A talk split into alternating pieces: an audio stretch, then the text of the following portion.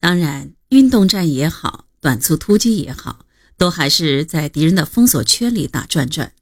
林彪毕竟不具备毛泽东那样的战略眼光，而毛泽东认为，敌人三里五里一进，十里八里一推的堡垒主义作战法，完全是红军自己的节节抗御促成的。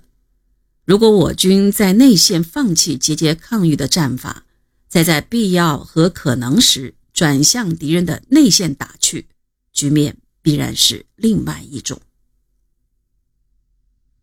毛泽东也没把林彪与博古、李德等同起来。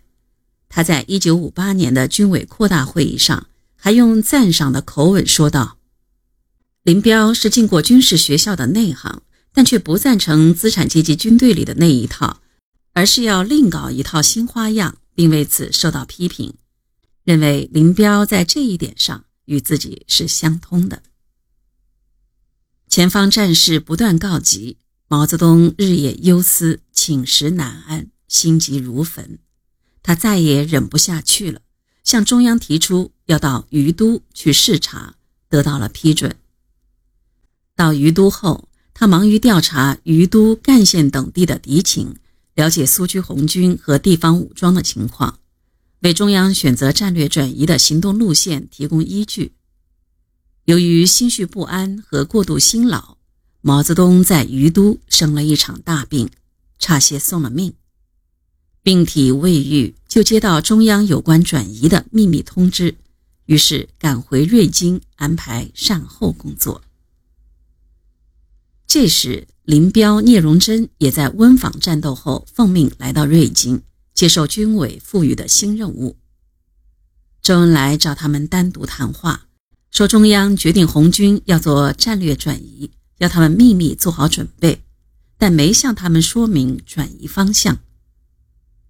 林彪、聂荣臻听说毛泽东从于都回来了，就到瑞金煤坑毛泽东的住处去看望他，而在那时。这是要冒着相当的风险的。由于敌机连续轰炸，毛泽东也随中央机关由沙洲坝前往煤坑，住在云石山的一座古寺里。寺庙在云石山顶，四周绿树掩映，山石嶙峋。寺门两侧有一副对联：“云山日永长如画，古寺林深不老”这里孤寂幽静，悄无声息。尽管博古、李德的错误指挥导致了反围剿的失败，是大家有目共睹的事实，可博古等人仍然把持着中央和军委的大权。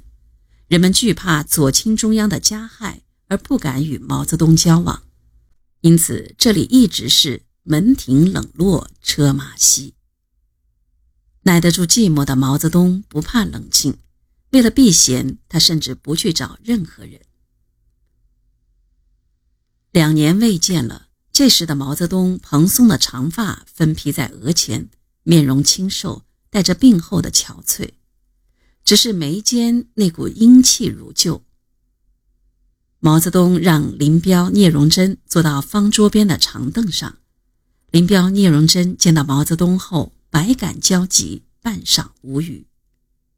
环顾四周，一张旧方桌上摆着毛泽东办公用的文房四宝，靠窗的墙壁上挂着灰白布套着的油纸伞、淡黄色的干粮袋和一个土蓝色挎包。一张简易的木板床上铺着白床单，上面整整齐齐地摆放着一床旧线毯，一切还是那么简朴。倒是毛泽东先开口。一直关心着战局、关心着部队的毛泽东，见到老部下来访，自然格外高兴，说：“你们为什么到这里来呀？”聂荣臻回答：“我们回来了，接受任务来了。”毛泽东这时已得到转移的通知，仍然故意问道：“什么任务啊？”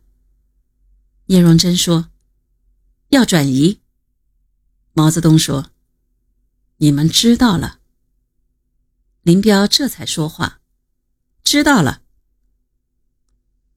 碍于当时的情势，避免招惹麻烦，即使对这两位忠心耿耿的老部下，毛泽东也没法多说什么。他把话题岔开，带他们去看了瞿秋白办的一个图书馆。林彪、聂荣臻懂得毛泽东的苦心，也没有再多说什么。但多少年后，毛泽东对这段刻骨铭心的岁月仍然记忆犹新。在党的历史上，王明左倾路线是造成危害最大的一次路线错误，也是毛泽东最痛恨的一次路线错误。这与他在王明一伙统治中央时期他个人的际遇不无关系。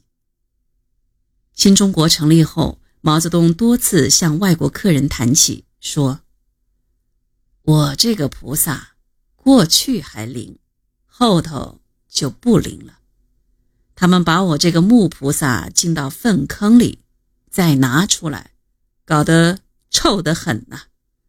那时候不但一个人不上门，连一个鬼也不上门呢。我的任务就是吃饭、睡觉和拉屎。还好我的脑袋没有被杀掉。